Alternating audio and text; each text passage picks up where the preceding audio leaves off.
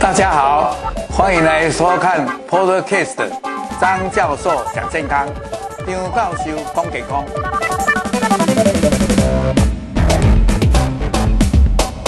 大家好，我们继续再来讲跟新冠肺炎有关的所谓的 ACE2 受体。大家听了就觉得很绕舌，很难懂。其实 ACE2 是蛮重要的一个受体，哎，中文就翻成血管收缩素转化酶二受体。啊，讲的那么又很难，等一下我就慢慢的跟各位介绍，其实不是那么难。那大家就知道，一个病毒跑到我们身上。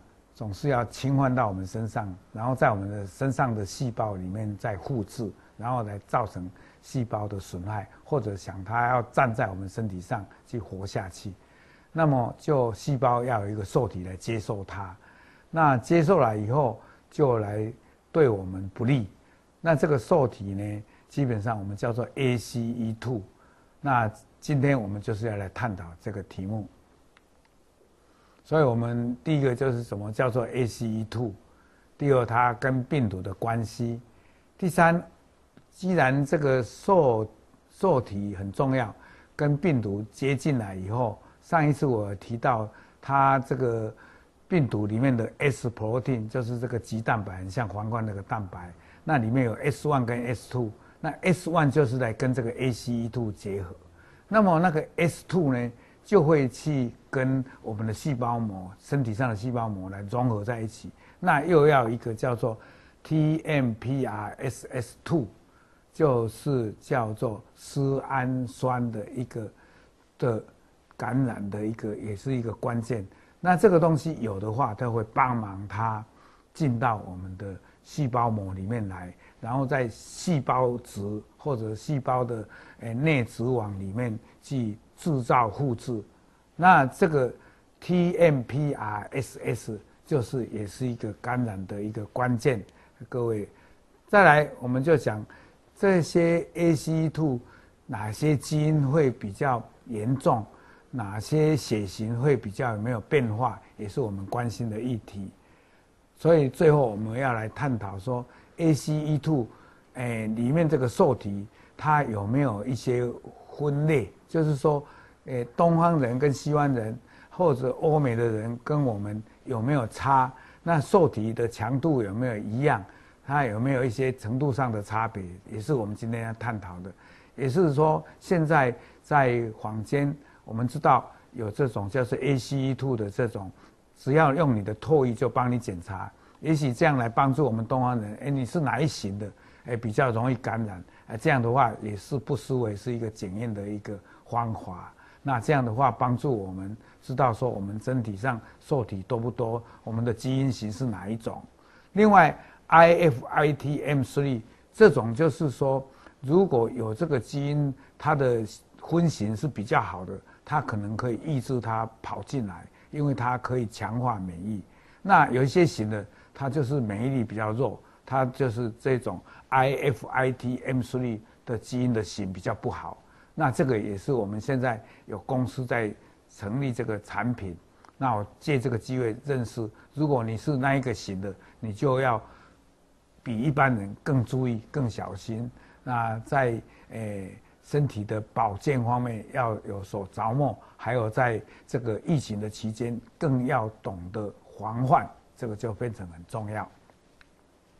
好，ACE2 刚才讲了血管收缩素转化酶，那各位就看到。在这里，它是要让血管松弛，是一个好的东西，所以它平常是有这个抗氧化跟抗发炎的功能。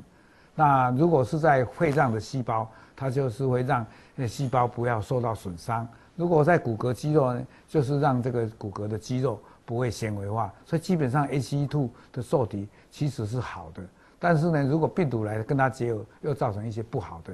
所以我们怎么样去了解它的好，还有它的坏？人体的分布，你看它在肺脏、在心脏、在肾脏、脑、皮肤、口腔黏膜、内皮都有很丰富的这些这个受体。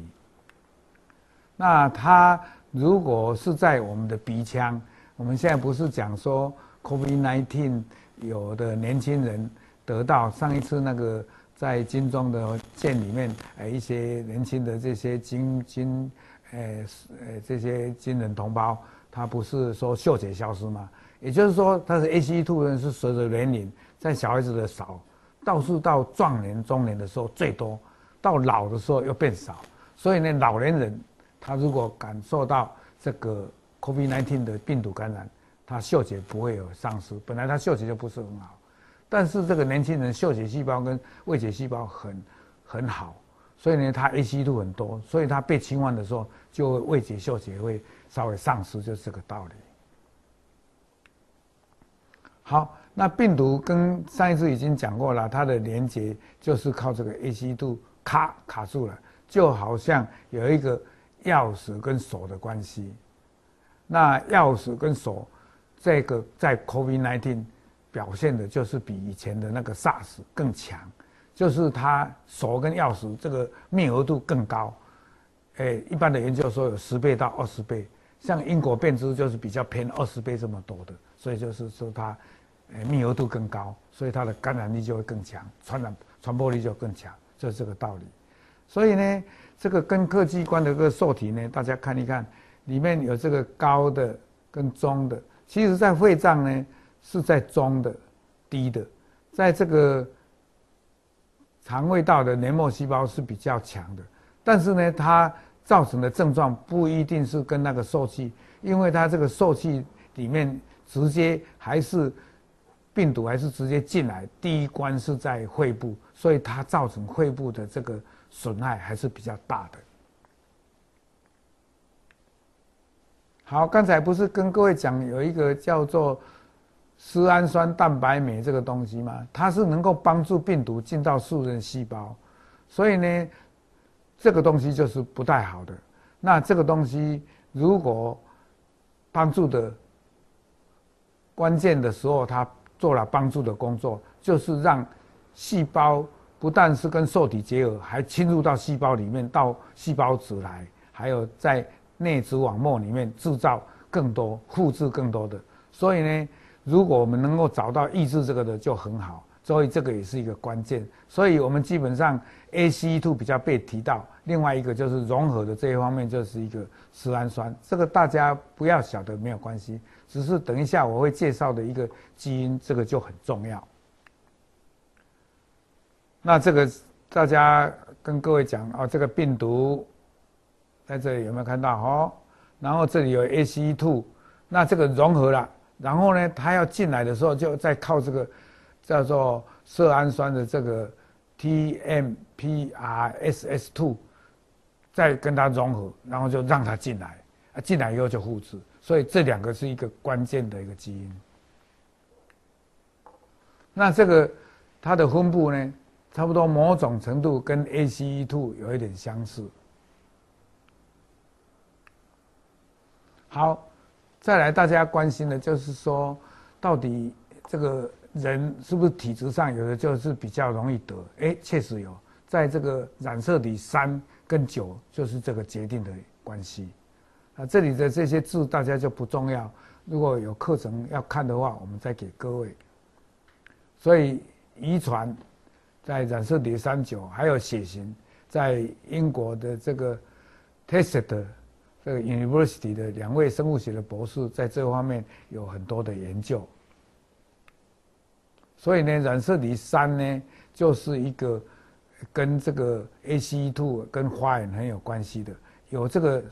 染色体三的三 P 二十一点三一，这个有变异的话，就容易得到 COVID-19，所以这一个就很重要，它是一个跟 ACE2 以外的一个很重要的一个风险因子，就是这个三染色体三的三 P 二十一点三一。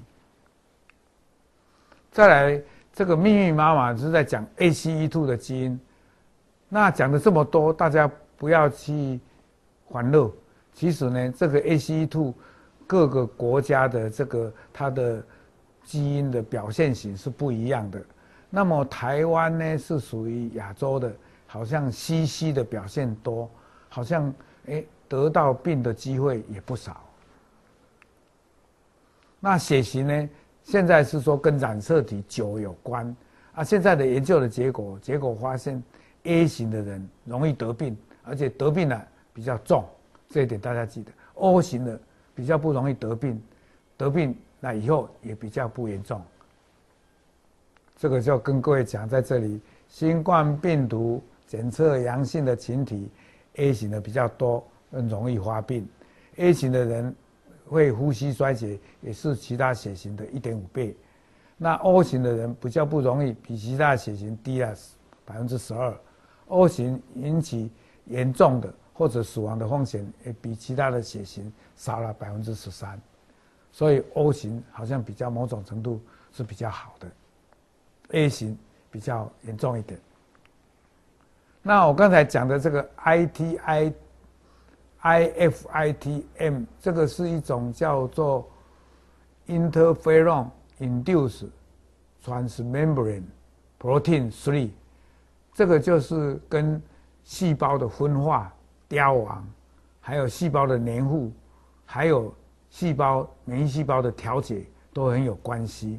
它在华人里面，CC 型的比较多，其他还有 TT，还有 TC，这个比较少。那华人带的这个有百分之二十六点五，如果带的这个，它的免疫力比较差，所以我们现在，哎，有国内有公司有这个很好的产品在测这个，如果 IFIT-M3 的基因你是属于 CC 型的，就是免疫力会稍差。我们就会提醒你，除了一般人必备的这些防疫措施以外，你要比别人更小心，要更谨慎，就是这个道理。甚至于是不是有什么方法来提升，也是我们将来要了解探讨的方向。谢谢，我们这一节就到这里结束。